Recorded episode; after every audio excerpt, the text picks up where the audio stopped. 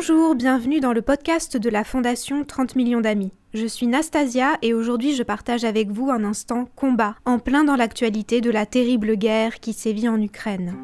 Les Ukrainiens fuyant la violence des conflits affluent dans des camps de réfugiés situés sur les territoires voisins, en attendant de rejoindre les pays pouvant les accueillir de façon plus pérenne. Or, ces familles sont souvent accompagnées de leurs animaux. C'est ce que constate chaque jour l'ONG roumaine Save Our Paws, soutenue financièrement par la Fondation 30 millions d'amis. Jouxtant la Moldavie voisine de l'Ukraine, la Roumanie est en effet l'une des portes de sortie possibles pour les réfugiés ukrainiens.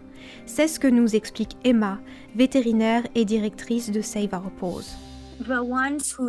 Les personnes qui rejoignent notre arche passent par la Moldavie. De plus en plus de gens pauvres commencent à arriver. Cela arrive en train, en bus et même, pour certains, à pied. Heureusement, les gens en Roumanie se sont organisés. Ils attendent les réfugiés à la frontière, puis les amènent rapidement dans des foyers d'accueil ou dans des camps de réfugiés. Sur place, on leur offre du thé et de quoi manger. C'est vraiment bouleversant.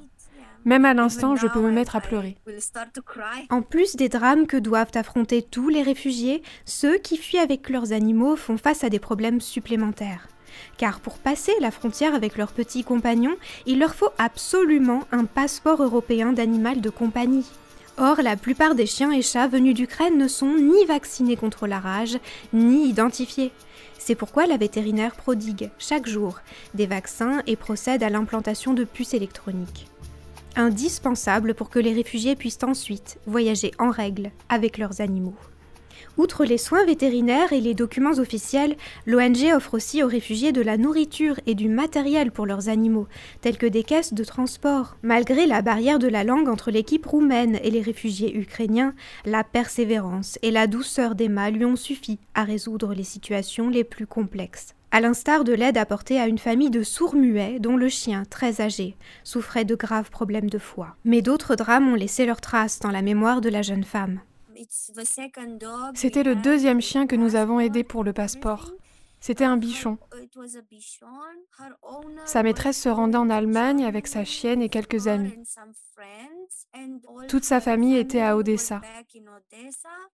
Je l'ai appelé sur le chemin pour lui demander si tout allait bien. Elle pleurait énormément. En fait, toute sa famille était morte. Elle m'a dit qu'elle n'avait pas réussi à les joindre et qu'un voisin lui avait annoncé qu'ils avaient perdu la vie. C'était extrêmement triste.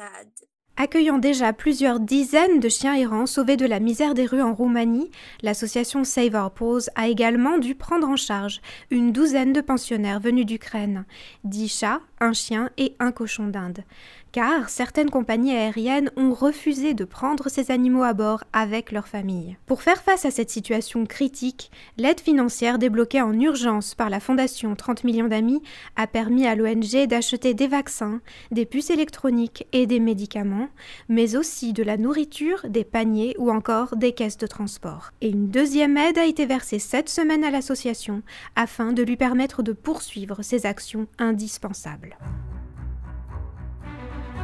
Mais les associations ne sont pas les seules à apporter leur aide sur le terrain.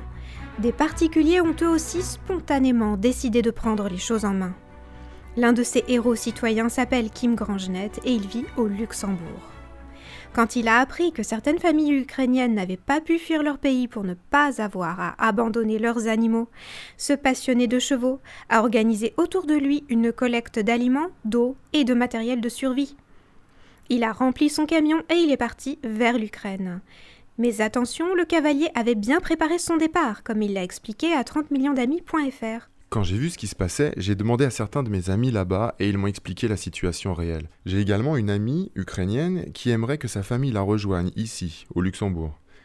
Donc au final, j'ai décidé de tout concilier en essayant de sauver à la fois les gens et les animaux. Kim Grangenet a donc pris la route avec sa cargaison. Après plusieurs jours au volant et quelques postes frontières à traverser, Slovaquie, Pologne, il est parvenu à atteindre un village ukrainien pour distribuer les vivres qu'il avait collectés au Luxembourg. Et on peut dire que sa visite a apporté une véritable éclaircie dans le ciel sombre des victimes de la guerre. Tout le village est venu aider à transporter ce que j'avais apporté. Les habitants m'ont même invité à prendre le repas chez eux et ils étaient vraiment, vraiment contents.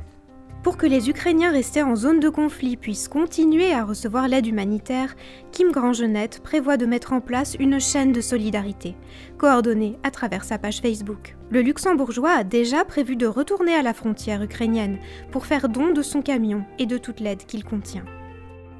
30 millions d'amis.fr va bien sûr continuer de relayer ces initiatives, dictées par le courage, l'empathie et la solidarité de l'Europe avec le peuple ukrainien et ses animaux. Pour rester informé, n'hésitez pas à vous abonner au podcast de la Fondation 30 millions d'amis et à nous suivre sur les réseaux sociaux Instagram, Facebook, Twitter, TikTok et YouTube. À bientôt.